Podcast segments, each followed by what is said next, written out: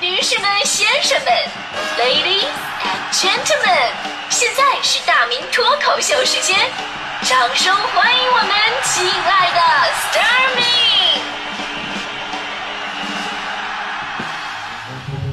好，欢迎各位来到今天的大明脱口秀，我是大明。呃，其实质疑精神啊，在这个社会真的是非常广呃宝贵，尤其是作为媒体人。啊，要透过现象看本质，不能被表象所迷惑啊！别人说什么是什么，没有自己的观点。有的时候啊，你的麻木会错过很多关键问题所在。比方说，我在公园里边散步，啊，我就发现这个树干上啊，被情侣们刻了那些啊谁谁谁爱谁谁谁的印记。哎，我就质疑，当然我我不是质疑他们为什么要在大树干子上刻字，而我在思考这样一个问题：为什么情侣约会会带刀？他们到底想干什么？是吧？其实不要嘲笑那些喜欢质疑的人，因为如果没有他们的细心和勇敢，可能你永远也意识不到身边存在的种种漏洞。而我现在啊，非常欣喜的看到，就是很多小孩子也加入了理性质疑的行列当中，而他们质疑的呢，竟然是我们一致认为权威的语文课本。在语文课本上有一篇《战国策》的文章，我们非常熟悉，叫“鹬蚌鹬蚌相争，呃，渔翁得利”，对吧？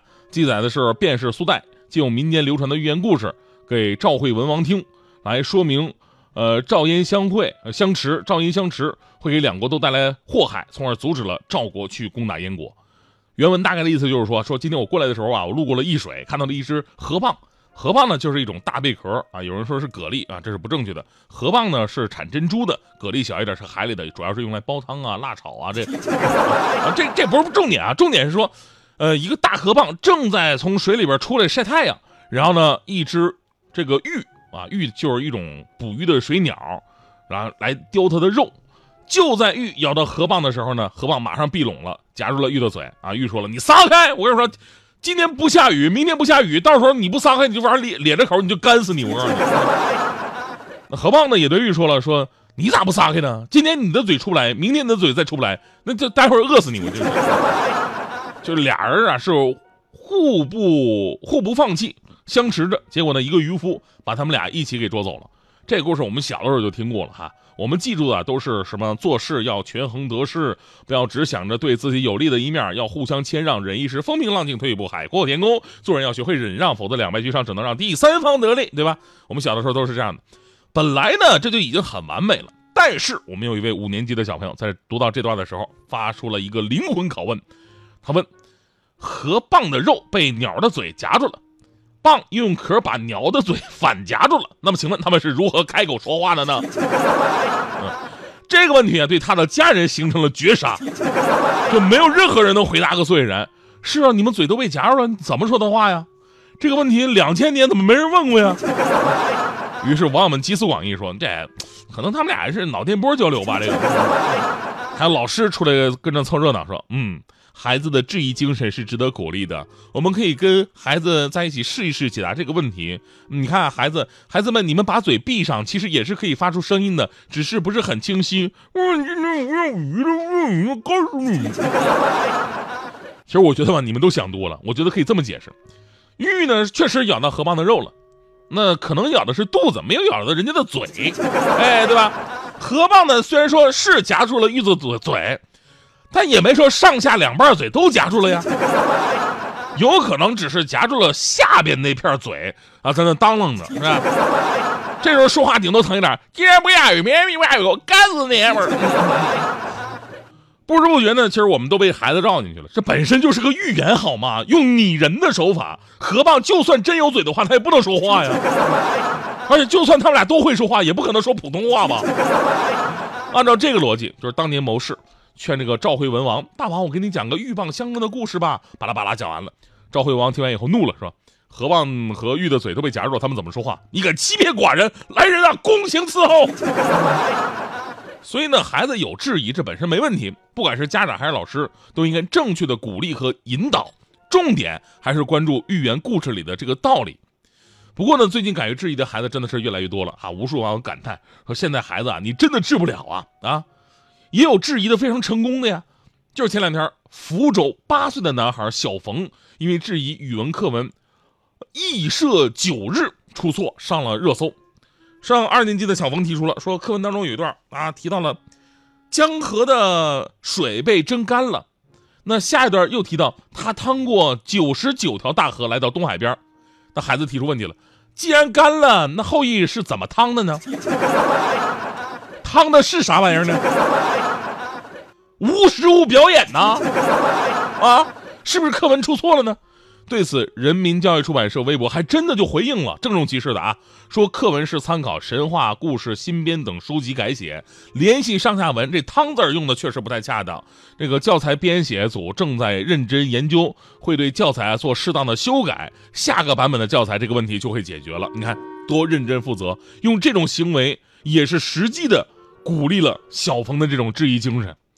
其实之前呢，咱们还说过一个小学生。发现了《西游记》的惊天漏洞，就是为什么《西游记》啊，唐僧师徒四人走了那么远的路，从东土大唐到西天取经，但一路上吃的都是江淮美食。啊，后来联想了一下，《西游记》的作者这个吴承恩是淮安人，估计他是按自己口味写的。这个，在这里呢，真的要为那些敢于质疑的孩子们点赞。我们说呀，心理上有一种著名的现象叫羊群效应。就是指人呢随波逐流习惯了，就会丧失自己的判断，没有自己的想法，也不会坚持自己，变得盲从。当多数人都秉承着这一想法的时候，发出质疑的人通常就显得特别不合群了。就像咱们跟到很多听众说的那样啊，自己刚发出个质疑，结果呢就被领导啊甚至同事排斥了。尤其咱们说对于孩子这个群体，因为我们的质疑精神啊，其实早在幼儿园的时候就被抑制了。我们经常听父母夸：“哎呀，这是个乖孩子啊。”什么是乖孩子？听话的孩子就是乖孩子，对不对？你要是说那个爸爸妈妈为什么会为什么会这样？你们凭什么是这样？反手一巴掌，经常把父母问的哑口无言的孩子，反正别人不知道，我妈一般都是这么这么怼我的，说你这问题啊，你作业写完了吗？所以在这样传统文化教育之下呢，很难培养出有真正质疑精神的高素质创新型人才。然而啊，质疑才能促进思想发展，才能推动社会进步。所以，如何去鼓励孩子质疑、解答质疑，真的是一门学问。因为质疑呢，你得掌握好度啊，有理有据的质疑，那是怀疑精神；毫无理由根据，甚至就是为了质疑而质疑，那就不是质疑，那不是杠精吗？那个杠精的最大特点就不承认别人的好，看谁都有问题，空口无凭的给人泼脏水。你说那司马光知道砸缸救人，不能够啊，提前策划好的吧？这是。孔融九岁让梨斗呢，本来不爱吃梨吧他。啊，大明节目能有微信互动，玩都自己编的吧？这是。咱们说这种质疑精神没意思。那最后要说啊，凡事都是相对的。我们鼓励通过积极的思考，有理有据质疑的同时，也希望那些被质疑的人开放胸怀，敢于接受质疑，有则改之，无则加勉，最后共同进步。瞄着我吧。你们平时都质疑我，那啊开始给我各种挑错，但是我我仍然在节目里边给大家伙准备了丰厚的礼物，每天送给大家，对不对？其实每天最能怼我的谁啊？不是你们，是大迪。但我对大迪仍然是以德报怨。你们可能不知道，昨天是大迪同学的生日。我昨天在外面的时候，我就跟我朋友说，我说给大迪买一个生日礼物。朋友还问我呢，你预算是多少？我微微一笑，我说这么好的搭档，这么好的关系，没有上限。我朋友非常钦佩的看着我。然后我笑着走进旁边的两元店，买。再过一下天空就要变成红色，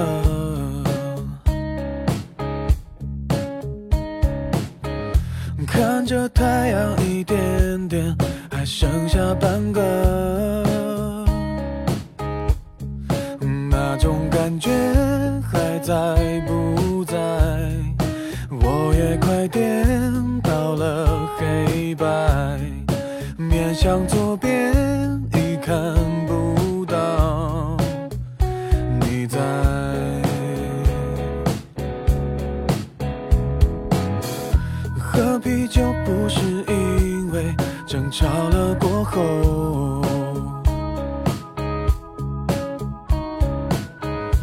切蛋糕不是